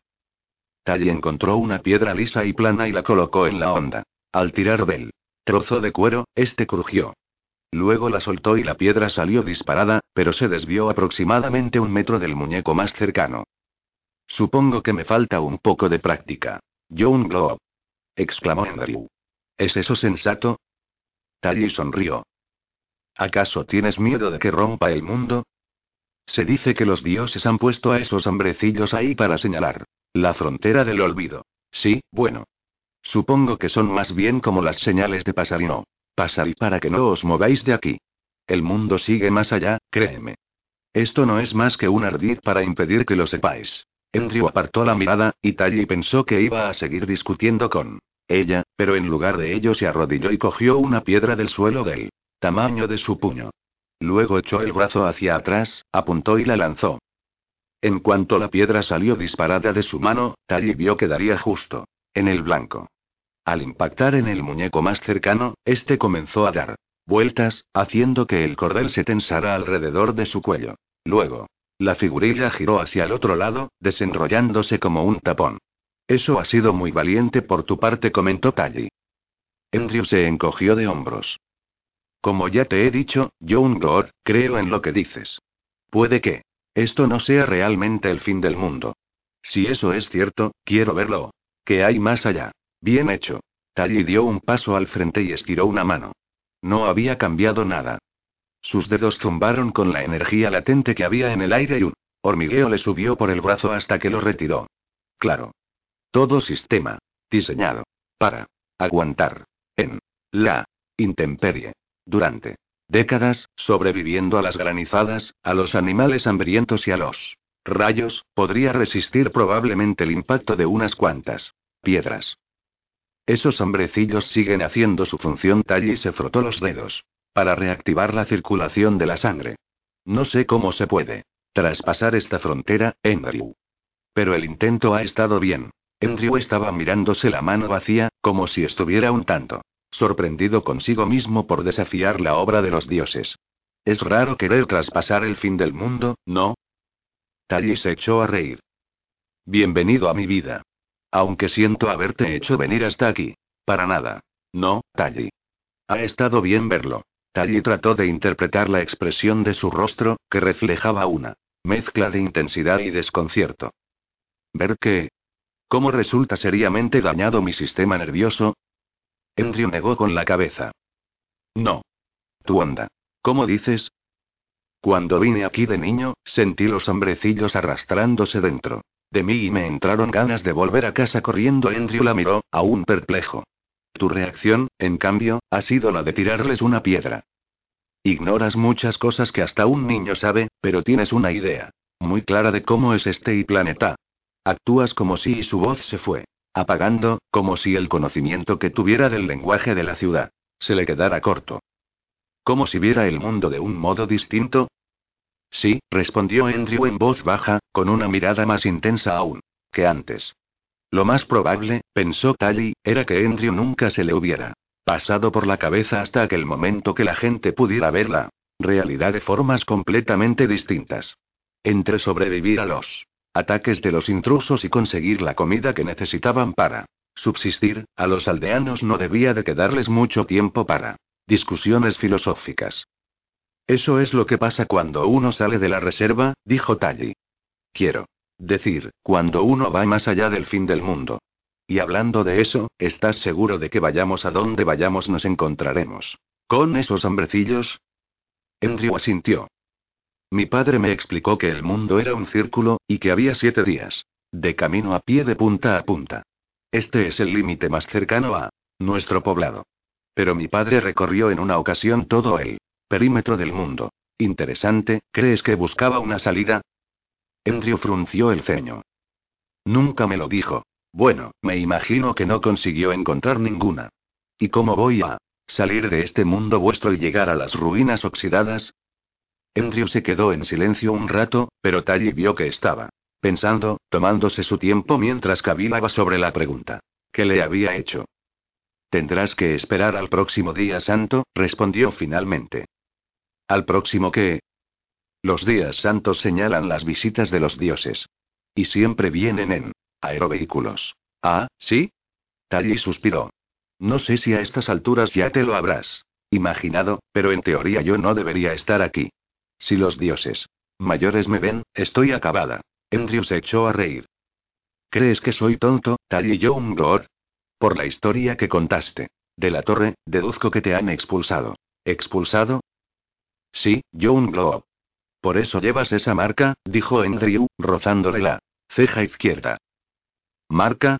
Ah, vale, y por primera vez desde que estaba allí, Tally se acordó del tatuaje flash que lucía en la frente.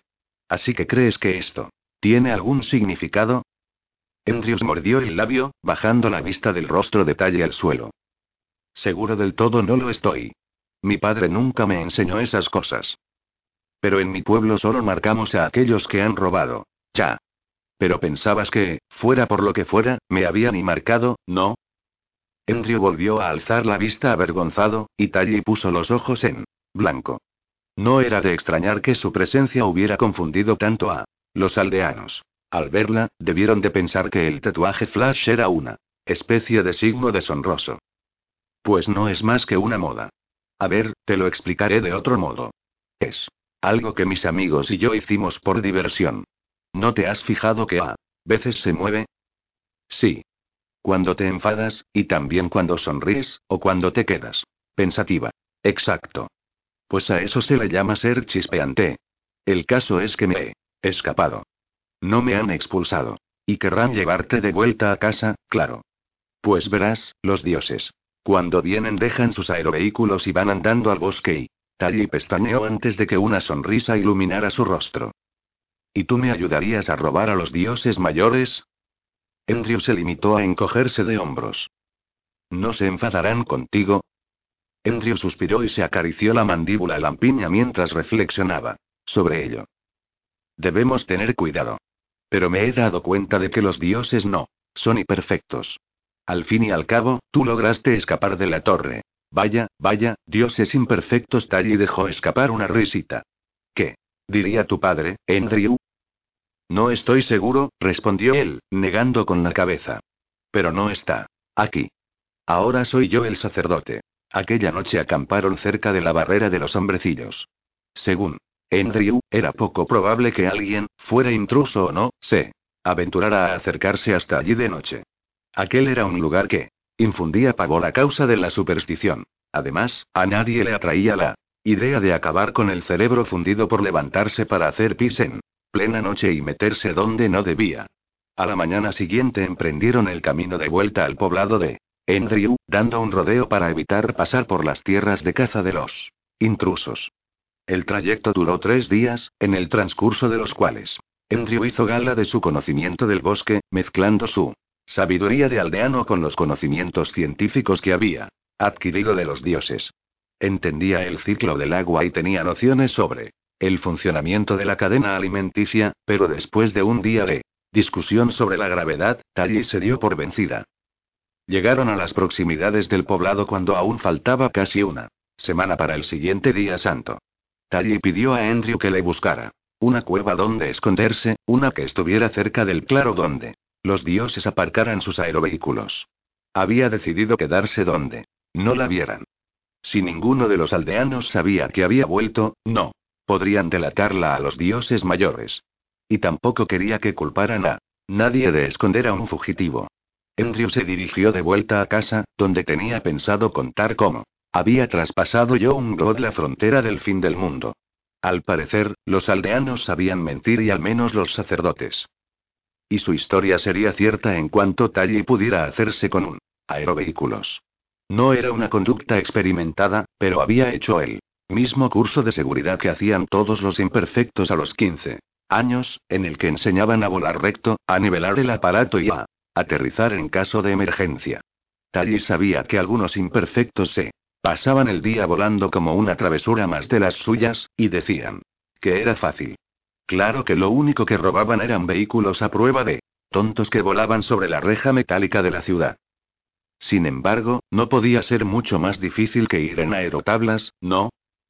Durante los días de espera en la cueva, Tally no podía dejar de pensar en cómo estarían los demás rebeldes.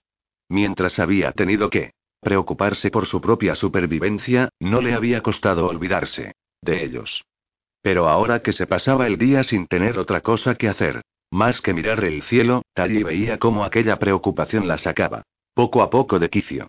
Habrían escapado los rebeldes de la persecución. ¿De los especiales? Habrían encontrado ya a los habitantes del nuevo. Humo. Y, lo más importante, ¿cómo estaría Zane? Solo esperaba que Maddie hubiera podido curar sus dolencias. Tally recordó los últimos minutos que habían pasado juntos antes de que Zane saltara del globo y las últimas palabras que él le había dicho. En su maltrecha memoria no conservaba ningún recuerdo como aquel. Las palabras de Zane la habían hecho sentir mucho mejor que cualquier travesura o sensación chispeante de su vida, como si el mundo hubiera cambiado para siempre. Y ahora ni siquiera sabía si Zane seguía con vida. Su estado de ánimo empeoraba al pensar que Zane y los otros rebeldes debían de estar igual de preocupados por ella, preguntándose si la habrían capturado o se habría matado en la caída. Habrían esperado verla en las ruinas oxidadas hacía al menos una semana, y aquellas alturas seguro que pensaban lo peor. ¿Cuánto tiempo pasaría antes de que Zane se rindiera y la diera por muerta? ¿Y si nunca lograba salir de la reserva? Nadie tenía una fe que durara eternamente. Cuando no se atormentaba con aquellos pensamientos, se dedicaba a hacerse preguntas sobre el limitado mundo de Andrew. ¿Cómo habría aparecido? ¿Por qué permitirían a los aldeanos vivir allí, cuando el humo había sido destruido sin piedad? Tal vez se debiera al hecho de que los aldeanos estaban atrapados, con sus creencias en antiguas leyendas y su sed de venganza desde tiempos inmemoriales, mientras que los habitantes del humo sabían la verdad acerca de las ciudades y la operación. Pero ¿qué sentido tenía mantener viva una cultura salvaje, cuando el objetivo primordial de la civilización era precisamente frenar las tendencias violentas y destructivas de los seres humanos? Andrew la visitaba todos los días, y le llevaba frutos secos y tubérculos, con los que acompañar su comida de dioses deshidratada. Asimismo, insistió en ofrecerle tiras de carne seca hasta que Tally se dignó a probarla. Su sabor se correspondía con su aspecto, tan saldado como un alga y tan duro como un zapato viejo, pero Tally aceptaba con gratitud todo lo demás. A cambio le contaba historias del lugar de donde venía, sobre todo Aquellas que mostraban que en la ciudad de los dioses no todo era de una perfección divina. Le habló de los imperfectos y de la operación, y le reveló que la belleza de los dioses no era más que un mero truco tecnológico. A Andrew se le escapaba la diferencia entre magia y tecnología, pero aún así la escuchaba con atención. Había heredado un sano escepticismo de su padre, cuyas experiencias con los dioses, al parecer, no siempre habían inspirado al viejo sacerdote todo el respeto que merecían. Sin embargo, Andrew podía ser una compañía de lo más frustrante. A veces hacía reflexiones muy perspicaces, pero otras veces tenía una mente tan obtusa como cabía esperar de alguien que creía que el mundo era plano, sobre todo en lo referente a la supremacía masculina, un tema especialmente irritante para Tally. Ella sabía que tenía que ser más comprensiva, pero no estaba dispuesta a dejarle pasar ni una. Nacer en una cultura que daba por sentado que las mujeres eran criadas. De los hombres no parecía que casara con el plan. A fin de cuentas, Tally le había vuelto la espalda a todo lo que le habían hecho anhelar. Desde pequeña. Una vida sin esfuerzo, una belleza perfecta y una mentalidad de perfecta. Así pues, le parecía que Andrew podía aprender a asar sus propios pollos. Puede que las barreras que rodeaban el mundo de perfección de Tally no fueran tan visibles como los hombrecillos que pendían de los árboles, pero resultaban igual de infranqueables. Tally recordó cómo se había acobardado Peris al asomarse desde el globo y ver la naturaleza que se extendía a sus pies, y cómo se había mostrado reacio a saltar y dejar atrás todo lo que conocía. Todo el mundo estaba condicionado por él. Lugar donde nacía, confinado por sus propias creencias, pero al menos había que intentar que la mente se desarrollara más allá de dichos límites. De lo contrario, era como si uno viviera en una reserva, adorando a un puñado de falsos dioses. Llegaron al amanecer, tal como estaba previsto. Desde lo alto le llegó el estruendo de dos vehículos y de los que utilizaban los especiales, cada uno con cuatro hélices elevadoras que permitían propulsar el aparato en el aire. Era una manera ruidosa de viajar, y el viento que generaba sacudía los árboles como en una tormenta. Desde la entrada de la cueva, Tally vio una enorme nube de polvo que se elevaba desde la zona de aterrizaje, y luego oyó el gemido de los rotores convertido en una profusión de reclamos asustados. Tras casi dos semanas de sonidos naturales, el estrépito de los potentes motores le resultaba extraño, como si fueran máquinas de otro mundo. Tally se acercó con sigilo al claro con la luz del alba, moviéndose en un silencio absoluto.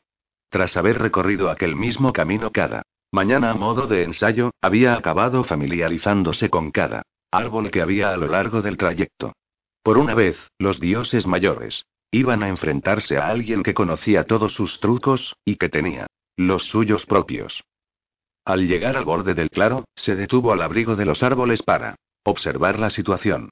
Cuatro perfectos medianos estaban descargando el contenido de los vehículos, sacando utensilios para excavar, aerocámaras y jaulas para especímenes y metiéndolo todo en carros. Los científicos parecían campistas vestidos con ropa de abrigo gruesa, prismáticos colgados del cuello y cantimploras sujetas a los cinturones. Andrew le había dicho que nunca se quedaban más de un día, pero parecían estar preparados para pasar semanas en plena naturaleza. Tally se preguntó cuál de ellos sería el doctor. Andrew trabajaba entre los cuatro perfectos, echándoles una mano, como correspondía a un sacerdote servicial. Cuando los carros Estuvieron cargados con todo el material, los científicos y él los empujaron en dirección al bosque, dejando a Tally sola con los aerovehículos. Tally se cargó la mochila a los hombros y se acercó al claro con cautela. Aquella era la parte más peliaguda del plan. Tally ignoraba qué tipo de sistema de seguridad llevarían a bordo los aerovehículos. Confiaba en que a los científicos no se les hubiera ocurrido activar más que las Opciones de protección a prueba de niños, es decir, los códigos más sencillos que impedían que un crío se pusiera a los mandos y se fuera volando. Seguro que los científicos no suponían que los aldeanos pudieran saber los mismos trucos que una joven de ciudad como Tally. A menos que les hubieran avisado de la presencia de fugitivos en la zona y pensar aquello era absurdo, naturalmente. Nadie sabía que Tally estaba allí tirada sin tabla, y desde la noche que había salido de la ciudad no había visto ningún aerovehículos. Si los especiales andaban buscándola, desde luego no lo hacían por allí. Tally llegó hasta uno de los aerovehículos y asomó la cabeza por la puerta abierta de la zona de carga. En su interior no vio más que pedazos de espuma de embalaje moviéndose de un sitio a otro con la suave brisa. Unos pasos más allá estaba la ventanilla de la cabina del pasajero, también vacía. En el momento en que se disponía a abrir la portezuela de la cabina, una voz de hombre le llamó la atención a su espalda. Tally se quedó petrificada. Después de pasar dos semanas durmiendo a la intemperie, llevaba la ropa sucia y andrajosa, así que desde lejos podía pasar por alguien del poblado. Pero en cuanto se diera la vuelta, su rostro de perfecta la delataría. El hombre le llamó la atención de nuevo en el idioma de los aldeanos, pero la entonación de su voz rasposa dejaba ver un aire de autoridad propio de un perfecto mayor. Tally oyó un sonido de pasos que se acercaban cada vez más. Debía meterse de golpe en el aerovehículo se intentar escapar. La voz del hombre fue apagándose a medida que se acercaba a ella. Se había fijado en la ropa de ciudad que llevaba bajo la capa de mugre que la cubría. Tally se dio la vuelta. El hombre iba equipado como los demás, con prismáticos y una cantimplora. Su rostro de perfecto mayor no podía reflejar más sorpresa. Habría salido del otro aerovehículo si se habría quedado un poco más rezagado que el resto. Por eso la había pillado. Santo cielo. exclamó, cambiando de idioma. ¿Pero qué haces tú? Aquí. Tally pestañeó en silencio durante un instante, mientras su rostro de imperfecta adoptaba una expresión ausente. Íbamos en un globo. ¿Un globo? Tuvimos un accidente. Pero no recuerdo exactamente y, al dar un paso adelante para acercarse a ella, el hombre arrugó la nariz. Puede que Tally tuviera el aspecto de una perfecta, pero olía como una salvaje. Creo que vi algo en las noticias de unos globos que tuvieron problemas, pero eso fue hace un par de semanas. No es posible que hayas estado. Aquí todo ese y el hombre miró la ropa hecha jirones de Tally y volvió a arrugar la nariz. Aunque supongo que así ha sido. Tally negó con la cabeza. No sé cuánto tiempo llevo aquí. Pobrecita tras superar su sorpresa inicial, al perfecto mayor le embargó la preocupación. Ahora estás a salvo. Soy el doctor Valen. Tally sonrió como una buena perfecta, al comprender que aquel debía de ser el doctor. Al fin y al cabo, seguro que un simple ornitólogo no conocería el idioma de los aldeanos. Aquel era el hombre que estaba al mando. Me da la sensación de llevar siglos escondida, dijo. Con todos estos locos que hay aquí fuera. Sí, pueden ser realmente peligrosos. El hombre sacudió la cabeza, como si no pudiera creer que una joven perfecta de ciudad hubiera sobrevivido allí durante tanto tiempo. Tienes suerte de haber podido mantenerte alejada de ellos. ¿Quiénes son? Son y parte de un estudio muy importante. ¿Un estudio? ¿De qué? El hombre se rió entre dientes. La respuesta a esa pregunta es muy complicada. Debería informar a alguien de que te hemos encontrado. Seguro que todo el mundo está deseando saber que estás bien. ¿Cómo te llamas? ¿Pero qué estudian aquí? El doctor Valen pestañeó, perplejo ante el hecho de que una nueva perfecta hiciera preguntas sin parar en lugar de pedir que la llevasen a casa de inmediato.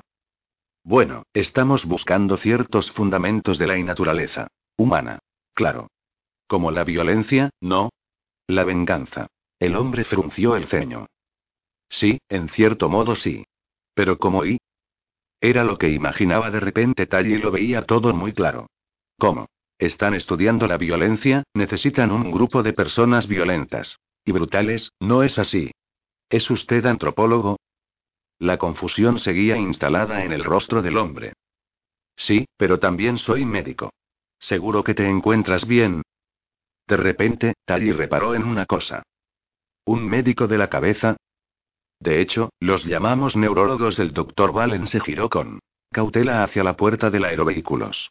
Pero antes de seguir charlando, creo que debería avisar de que te hemos encontrado.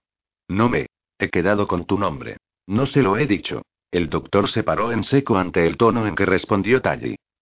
No toque esa puerta, le ordenó ella. El hombre se volvió hacia ella de nuevo, perdiendo por momentos su compostura de perfecto mayor. Pero tú eres y. ¿Una perfecta? Piénselo bien, dijo Tally sonriendo. Soy Tally. Young Blow. Mi mente es muy imperfecta. Y voy a llevarme su vehículo. Al doctor le daban miedo los salvajes, al parecer, incluso los de aspecto. Hermoso. Se dejó encerrar en el contenedor de carga de uno de los aerovehículos. Sin oponer resistencia, y entregó los códigos de despegue del otro. Tally. Podría haber burlado el sistema de seguridad por sí sola, pero su ayuda le permitió ganar tiempo. Y la expresión del rostro del doctor Valen, mientras le daba los códigos, era digna de ver. Él estaba acostumbrado a tratar con los aldeanos valiéndose del respeto reverencial que infundía su condición divina, pero le bastó ver de refilón el cuchillo con el que le amenazaba Tally para saber quién mandaba allí. El hombre contestó unas cuantas preguntas más de Tally, hasta que a la joven no le quedaron dudas sobre lo que se hacía en aquella reserva. Aquel era el lugar donde se había desarrollado la operación, pues de allí se habían sacado los primeros sujetos con los que se había puesto a prueba. El objetivo de las lesiones cerebrales era inhibir la violencia y el conflicto, así pues, qué mejor que experimentar con humanos, enzarzados en una enemistad mortal interminable, como adversarios rabiosos encerrados en una misma sala, las tribus atrapadas dentro del recinto cercado de hombrecillos mostrarían todo aquello que uno quisiera saber sobre los orígenes de la violencia en el comportamiento humano. Tally movió la cabeza de un lado a otro. Pobre Andrew. Todo su mundo. Era un experimento, y su padre había muerto en un conflicto que no significaba absolutamente nada. Una vez dentro del aerovehículos, Tally se tomó su tiempo para familiarizarse con los mandos antes de despegar. El aparato parecía tener un funcionamiento similar al de un vehículo de ciudad, pero no. Debía olvidar que no se trataba de un vehículo a prueba de tontos, por lo que se lanzaría directamente contra una montaña si recibía dicha orden. Así pues, tendría que ir con cuidado al pasar por las altas agujas de las ruinas. Lo primero que hizo Tally fue cargarse el sistema de comunicación para evitar que el vehículo informara a las autoridades de la ciudad de su paradero. Tally. Sobresaltada por aquel grito, miró por las ventanillas frontales, pero no vio más que a Andrew, que estaba solo. Tally salió por la puerta del piloto E, indicándole con un gesto que guardara silencio, señaló hacia él. Otro vehículo. He encerrado al doctor ahí dentro, dijo entre dientes. No dejes que te. Oiga. ¿Qué haces aquí? Andrew miró el otro vehículo con los ojos desorbitados ante la idea de que allí dentro hubiera un dios encerrado. Me han enviado para ver dónde estaba el doctor, susurró. Ha dicho que vendría detrás de nosotros. Pues no se va a mover de aquí. Y yo estoy a punto de irme. Andrew asintió. Entendido, John Globe. Adiós. Adiós.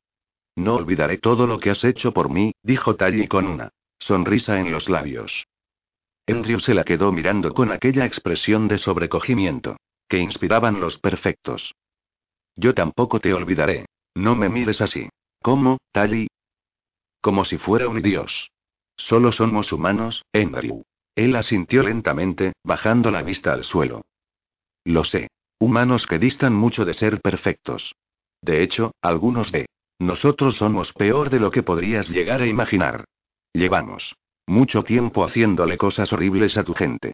Os hemos utilizado. ¿Y qué podemos hacer? preguntó Andrew, encogiéndose de hombros. Vosotros sois muy poderosos. Sí, es cierto, Tally negó con la cabeza. Pero sigue intentando traspasar la barrera de los hombrecillos. El mundo real es enorme.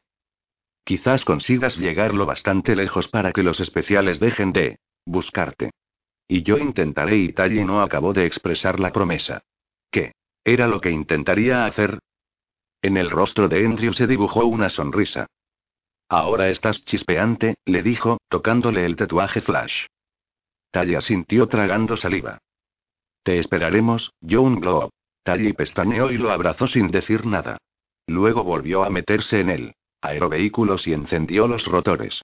A medida que el zumbido de los motores iba en aumento, observó cómo los pájaros salían desperdigados. Del claro, aterrorizados por el estruendo que generaba la máquina de los dioses. Andrew se apartó de ella. En cuanto Tally rozó los mandos, el aparato se elevó con una potencia que hizo vibrar todo su cuerpo. El movimiento de los rotores sacudió la copa de los árboles que había alrededor, pero el vehículo fue subiendo. Bajo control a un ritmo constante. Tally miró abajo mientras el aparato se abría camino entre los árboles y vio a Andrew saludándola con la mano, con su sonrisa aún esperanzada, llena de mellas y dientes torcidos. Tally supo entonces que tendría que volver, tal como había dicho él. Ya no había más remedio. Alguien debía ayudar a aquella gente a escapar de la reserva, y no tenían a nadie más que a Tally. La joven suspiró. Al menos había una cosa que no cambiaba en su vida. Seguía complicándose cada vez más y más.